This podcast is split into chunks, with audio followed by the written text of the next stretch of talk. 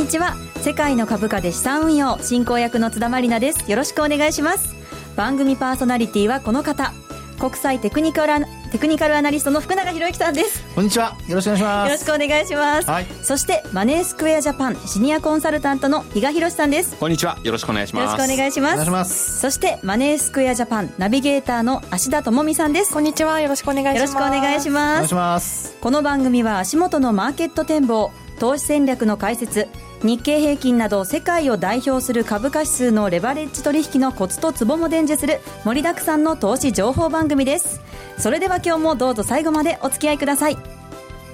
世界の株価で資産運用。この番組は日経平均株価やニューヨークダウが取引できる株価指数 CFD のマネースクエアジャパンの提供でお送りします。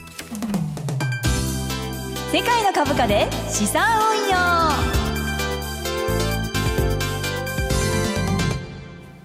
それでは最初のコーナーに行きましょう。題して、マーケットの見方。このコーナーでは足元の相場分析、今週の展望について解説していきます。まず日経平均などの指数を見ていきましょう芦田さんよろしくお願いしますはい今日の日経平均株価終値は44円35銭高い1万7081円98銭。日経平均先物日中の終値は50円高い1万7080円。日経225証拠金取引現在レートは1万7032円。ニューヨークダウ証拠金取引現在レートは1万8506ポイントとなっています。はい日経平均株価はおよそ3か月ぶりとなる1万7000円台を回復しています。それでは足元の相場や今週のマーケットのポイントについて見ていきましょう。比嘉さんよろしくお願いします。はいまずは先週ちょっと振り返るとするとまあもうアメリカの雇用統計今回かなり注目度が高かったっていうのはもうこの番組でもお伝えはしてた通りです、はい、まああの結果は失業率が4.9%の、えー、非農業部門就業者数 NFP と呼ばれるやつですね。これが15万1000人増ということで予想18万人増よりちょっと少なかったかな。少し下回った。そうですね、はい、だからこの数字出た直後ってドルが売られて確か102円台にポーンって足突っ込んでそこからまあ戻りが早かったかなという動きになってたんですけどまああの為替の方はどちらかというと新しくじゃあこれでアメリカが利上げに踏み切れるんだというので新しくドル買いのポジションを構築したというよりもまあ、あの昨日ニューヨークってレーバーデーで3連休になってたんで、その分のちょっとポジション手締まったかなと。いう印象、それに対して株式市場は、まあ、この15万1000っていう数字が予想より悪かった、で平均需給も予想を下回ってた、そこを受けて、あ利利上げっていうのはもう少し後ずれするんじゃない、それを受けて、はい、まあ、あの大きく上げてたのかなということで、まあ、市場によってその辺利上げの時期っていうのがまだ明確になってないなという印象ですね。ですね。9月にしてするのか12月にするのか、まあ、1回なのか2回なのかはい、な全くないのか、えー、で、まあ、あの結果を受けてですね著名な投資家と呼ばれるビル・グロースさん、はい、この方はもう今回の数字を見て9月利上げ確実というようなコメントを出しててというのも、まあ、あの3か月平均で見ると非農業部門の就業者数って23万人、はい。というところだったので昨年12月にやはり利上げをした時と遜色のない数字みたいな受け止め方だったのかなと。いうところなんですがよくこの番組でもお伝えしている CME のフェドウォッチっていうのはほとんど変わらず、えー、9月の利上げも12月の利上げ確率もほとんど変わってなかったということで、はい、うん市場はまだですね考えあぐねてるのかなと。そんな印象。で、まあ、それに対してじゃあ日本、はい、まあ、先ほどお話ありました通り日経平均なんかも1万7000円を回復。これがよくわからないなって正直思ってる部分があって、えー、黒田さんのもう追加緩和っていうのは規定路線になってるのかなと、はい、でも追加緩和して津田さん何やるんだ？ろうそうですよね。量質って一体何をっていうところそうなんですね、はい、でもうマイナス金利の深掘りっていうと本当にあのただでさえ今マイナス金利になって金融機関の収益圧迫してるじゃないっていうので、はい、金融庁からもその辺釘を刺されるような発言ありましたし、えー、じゃあ量拡大。何買うんですか？そうですよね。地方債とか、はい、そういったものに手出すの？とかっつったってその規模って限られてますよね、えー、みたいなところがあってそ今もだからやっぱ黒田さんって本当に行き詰まりになってるのかな？っていうふうに思わざるを得ない。やっぱりちょっと今回、はい、9月相場が荒れるとしたら日銀の決定会合なのかなというふうには個人的には思ってて、はい、はい、でそれを今日サポートするかのようにですね浜田内閣参与日銀 FOMC 前の追加緩和を控えるべきなんていうですね、えー、発言をしてたようで、はい、っていうことはやはりもう日銀もなかなか次の手が打てないのかなと。いうところに少しそういった助け舟を出してたのかな。少しハードルを下げようとしてるのかなっていうような印象なので、はい、まあ、もう少し黒田さんちょっと市場とうまくですね対話した方がいいのかなっていう、はい、そんな感じがしてますけどね。はい。さあこの後どうなっていくのか気になるところですけれども福永さんはどんなふうにご覧になっていますか？はいえー、っと、まあ、まずは、その、日経平均株価ですけどね、まあ、1万7000円に乗せているところの理由は、まあ、いろいろ、あのー、まあ、判断としてはね、あの、考え方難しいとは思うんですけど、はい、あの、やっぱり日本株は一つは業績の部分で、ええ、まだ PR が14倍台の前半か半ばぐらいっていうところですからね。はい、ですから、それはニューヨークダウの18倍超えてるところと比較すると、あの、多少まだ1万7000円でも、あの、業績面で見れば、もちろんあの今後の業績どう変わるか分かんないですよ。はい、分かんないんですけども、まあ一応あの為替が今のこの100、まあ3円台で見ると、はい、仲間ですけどね、あの、見ると、まあ一応その、そうですね、修正した、今回のあの、第一四半期で修正した企業は、基本はまあ100円から105円というところなので、影響はそれほどないっていうところになりますから、まあ、そのあたりがひょっとすると日本株の支えになっている可能性はありますけどね。はい。ですから、そのあたりが、あの、まあ、今後、あの、日本株に関して言うと、今度9月、今月まだ始まったばかりですけど、はい、終わるともうすぐにあの、中間決算の発表が始まりますから、えー、そこで、えー、まあ、どういうふうに、こう、えー、今後の見通しが出てくるかね。はい、そこが、やっぱり日本株を大きく左右する要因になるのと、はい、まあ、あとは、やはり、あの、日銀の、あの、まあ、次の金融政策で、はい、あのどんなのが出てくるかね、これはもう本当にあの比嘉さんおっしゃったように、マーケットの中ではもう本当にあの手詰まり感というか、みんなそんなふうにね、考えてますよね。やることはなんかやるんじゃないのみたいな、ただじゃあ何がやれるの、はい、っていうところで、点点点みたいな。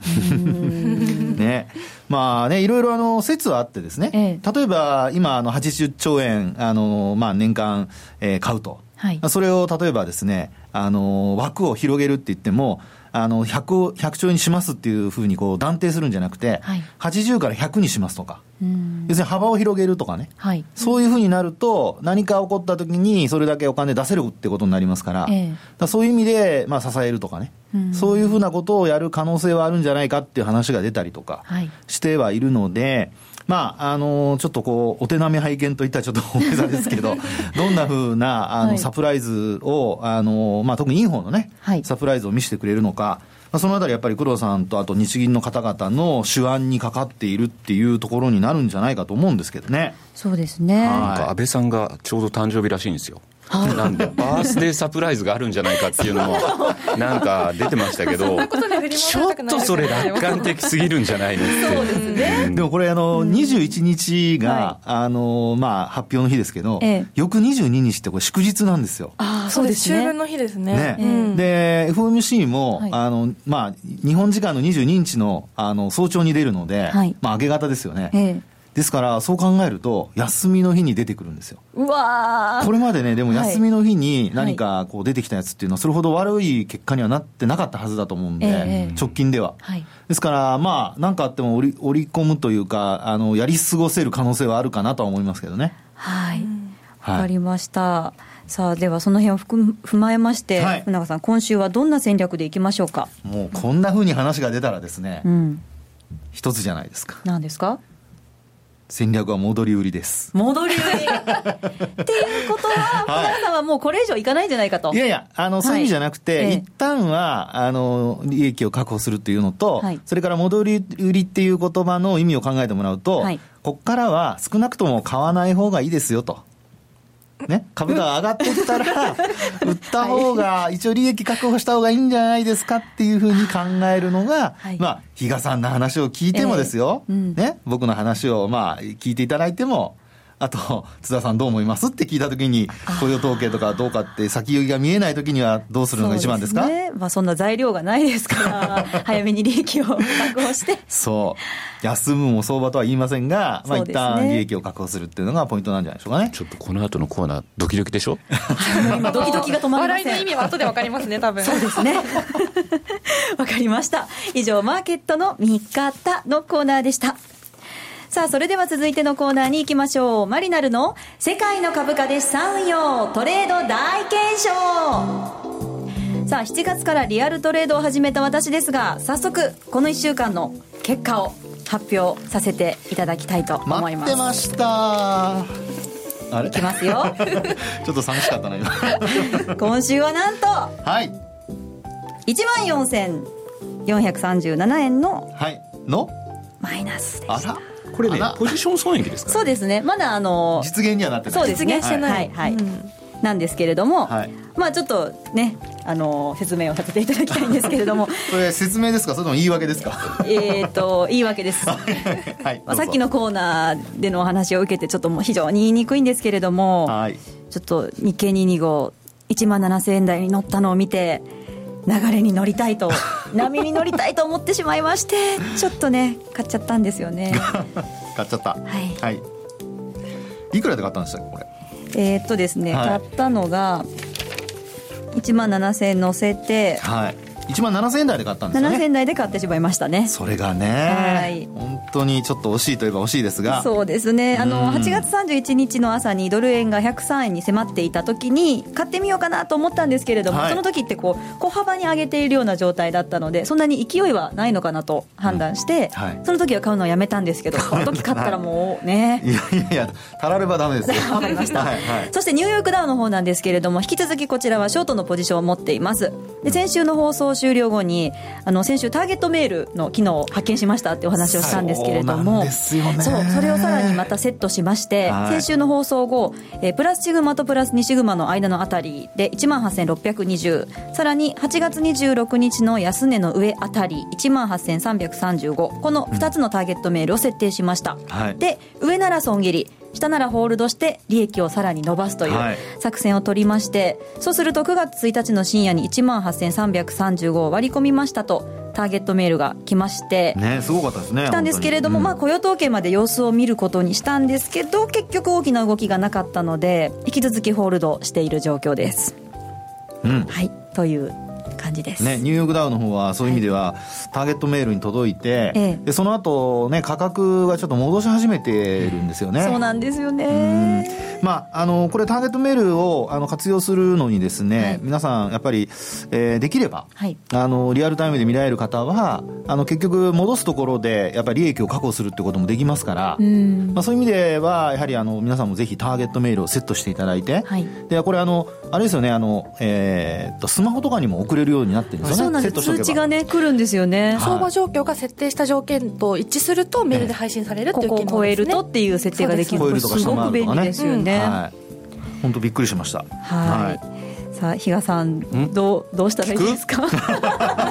っていうのがねもうちょっと一つだけその日経で5分足を見てどうのこうのっていうのははい。1万7000円に乗せた時に流れに乗ろうと思ってでもなるべく高値掴みしたくないなと思った結果見たのが5分足でちょっとこう下げたなって思ったタイミングでエントリーしちゃったんですけど。5分足を見ましょうっていう話は一切したことがないような記憶があるんですけどもう禁止そうですね。基本的にはもう冷やしあるいはもうよく見て60分足、はい、もうそれかなと。そこでの本当トレンドが出てる時に、ええ、やっぱりそのトレンドに乗り遅れないようにっていうのは分かるんですが、はい、5分足でのトレンドっていうともう返してでもおかしくないようなそうですね、うん、印象になってしまうので、はい、ちょっとできればもう今後はその60分か冷やし。60分か冷やし。そこでで特にやっぱりあの、はい、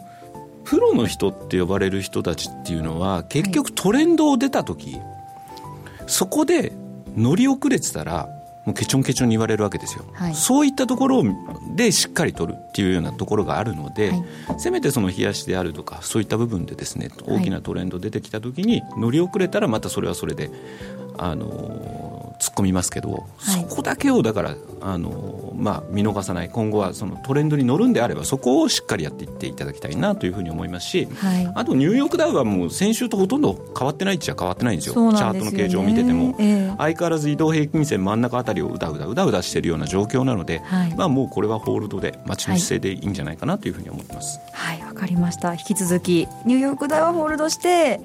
ちょっともう日経225はもう5分足を自分の中で禁止ということにして 冷やしか、まあ、見ても60分足で、うん、さん見て。そう。あの比嘉さんおっしゃってるのは、はい、あのまあ、禁止っておっしゃってますけど、はい、基本やっぱりあのその5分足見るんであれば、はい、やっぱり日中でね返済しとかないとダメですよっていうのが基本的な考え方なので、ねはい、それだけ短い足で見るのであれば、はい、まあもっと短期のトレードでその日のうちにっていうことですよね、はい、ですからまあ返さないとっていうのは決済しとかないとっていうことになりますからね、はい、なのでその辺があのちょっと今回は5分足でエントリーして日足で損失を抱えているって ちょっとね。すいません。いやいやいや顔に手当ててもダメですよ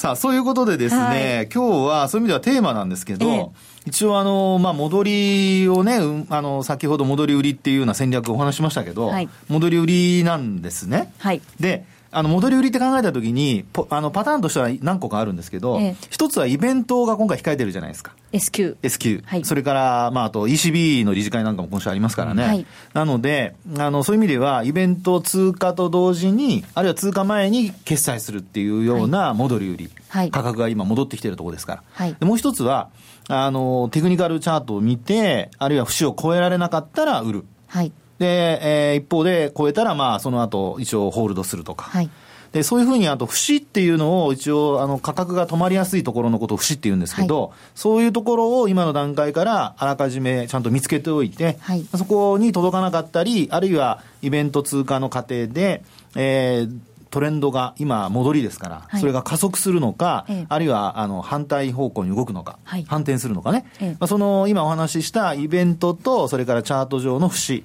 はい、この2つをですね、えー、戻り売りの時の指値として考える、はい、指値とかあるいはあのターゲットね、はい、に考える。はい。そういうふうに考えると、はい、いいのではないかというところで、はい、えー、売りそびれのないように、あるいは、まあ、ロスカット、できれば小さめにロスカットするとい。うのを考えてほしいなと思います。はあ、わかりました。はい。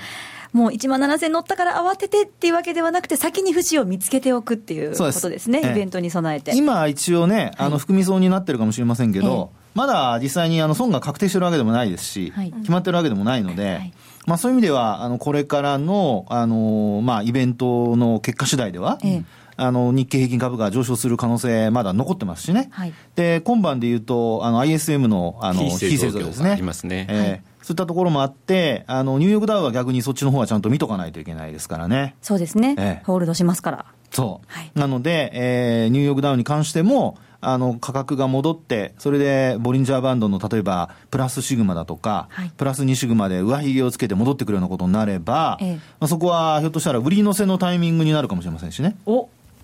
可能性としてですよニューヨークダウそれ言ってましたもんね、先週とかも。そうなんですよね。考えてるって。はい、で、明日多分、えっ、ー、と、日本時間の10時15分、はい、サンフランシスコ連銀のウィリアムさんの講演なんかもあるようなんで、はい、Economic Outlook というタイトルなんで、まさに今後の経済展望みたいなネタだなというところもあるので、ちょっとそこら辺も。はい、しっかりチェックして。しっかりとホールドして、売り乗せられるなら、売り乗せて いきたいと思います。以上、マリナルの世界の株価で資産運用のコーナーでした。M2J インフォメーション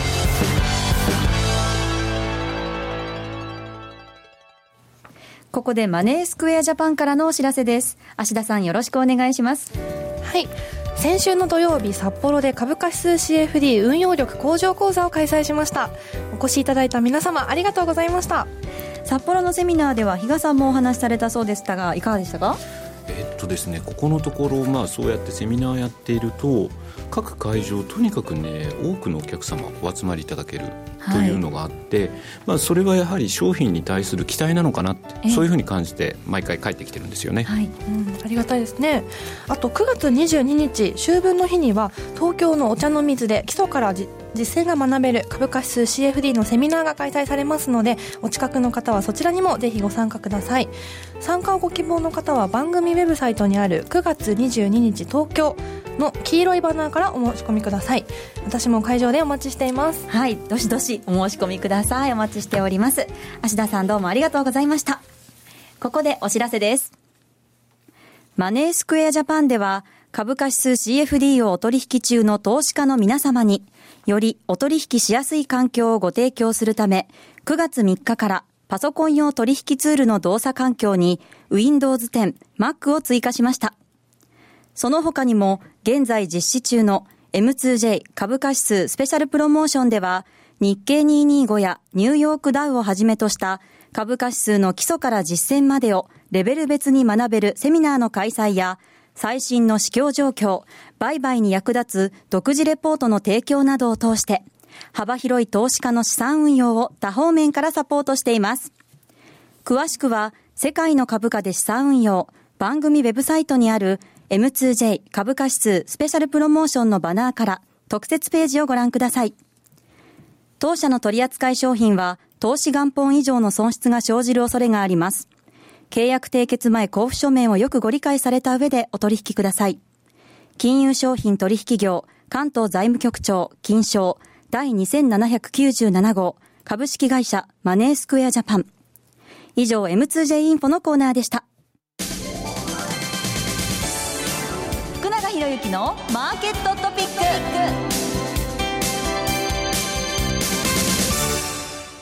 さあ、福永さん、今日のトピックお願いします。はい。えー、今日のトピックはですね、あの、巷でいろいろと、あの、話題になっております、はい、200日移動平均線。はい。はい。あの、現物の日経平均株価の方がですね、はい、えっと、昨日からですかね、はい、あの、200日移動平均線を上回ってきたという状況でございまして、はい、で、この200日移動平均線の意味と、それからちょっと考え方というのをお話したいと思うんですね。はい。はい。で、あのー、実はこれちょっとまたですね、あの、この日経225証拠金取引の方が、はい。1日早くですね、ええ、あのー、200日移動平均線上回ってるんですよ。それね、いつも番組でね、福田さんおっしゃってますけど、はい。これはですね、はい、本当にびっくりすべき点でですね、ええ、以前もあの、6月24日のブリグジットの日、この日も、えあの、2月12日の、あの、まあ、取引時間中の安値、現物の方は6月24日下回ったって話をしましたけども、はい、実際にこの日経225の証拠金取引の価格はこれ割り込んでなかったんですね。はい、で、それからあと、あの、8月の12日もですね、ええ、こちらも、あの、まあ、日経225の証拠金取引の方が、えー、夜間の間にこう上回っていたりだとか、はい、これ7月の21日の確か高値上回ってたんですね。うん、というふうにですね、どうも、このところ、この、まあ、今年に入ってからずっとこう、お話、こう、番組始まってからもさせていただいてますけど、はい、先行して動いているというのが、はい、この225の証拠金取引の動きなんですよ。で、あの、200日移動平均線ともですね、実はこれ、はい、あの、えっと、先週の金曜日、ええ、あの、上回ってまして、はい、で、えー、まあ、あなんと、今日でもう上回ってから 4, 4営業日目。はい。というような、まあ、そんな動きになってきてるんですよね。はい。金曜日じゃなくて木曜日ですね、ごめんなさい。ということで、あのー、この200日移動平均線を、まあ、なぜこんなふうに取り上げてお話しするのかなんですけど、はい。あの、200日移動平均線っていうのは、あの、大体あの、営業日数でカウントすると、1年間って220数日なんですよね。はい。あの、えー、現物の株式市場で考えると。で、祝日はこれ取引できませんので、現物の方はですよ。で、あの、まあ、225の証拠金取引ですと、あの、祝日できたりするじゃないですか。ね。で、そこはちょっと置いといて考えると、だいたい220数日なんです。4日とか3日とかね。で、えー、実際にこの200日線っていうのは、そういうその実際の営業日数よりも若干少ない日数になるということなんですよね。はいで、これをですね、置き換えると、だいたい1年間の平均、えー、終値の平均価格っていうことになりますので、この1年間取引した人の終値の平均価格を、この225の証拠金取引の価格、あの、まあ、価格、実際のリアルタイムの価格を見ている、価格を見ていると、もうすでに上回っているとってことはですよ、はい、取引している人たちの損益状況が改善している可能性ありますよね。そうですよね。なるほど。はい、ね、はいはい、で、もちろん、あの、まあ、平均価格ですから損している人もたくさんもちろんいるとは思うんですが、はい、まあ、全体に見るとってことですよね。そうです、そうです。はい、ね、あの、ずっと全体をこうね、えー、総括してみるとっていうことなんですが、はい、で、なおかつですね、今、それを上回った状態が続いていると。ええ。ー、なので、先ほどまだ、あの、決まったわけじゃないっていう話をしたのは、まあ、そういう意味合いもあるわけですね。はい、ですから、あの、投資家の損益状況が改善されると同時に、あの、投資家のその投資余力が回復してくるとなると、はい、これはひょっとするとですけども、あの、何かいい話題が出てくれば、お。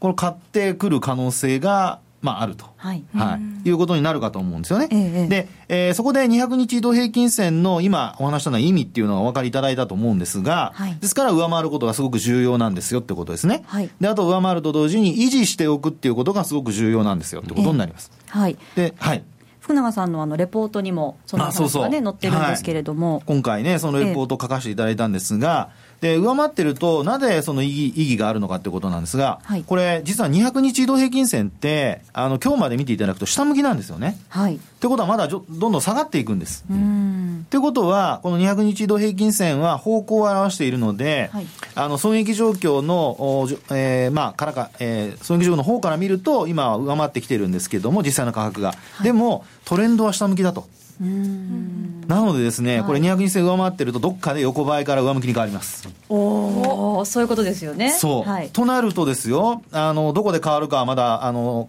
えー、価格の水準によって、あの、一概に言えないんですが、えー、上向き、横ばいから上向きに変わっていくっていう順番になりますんで、はい、横ばいになってくると、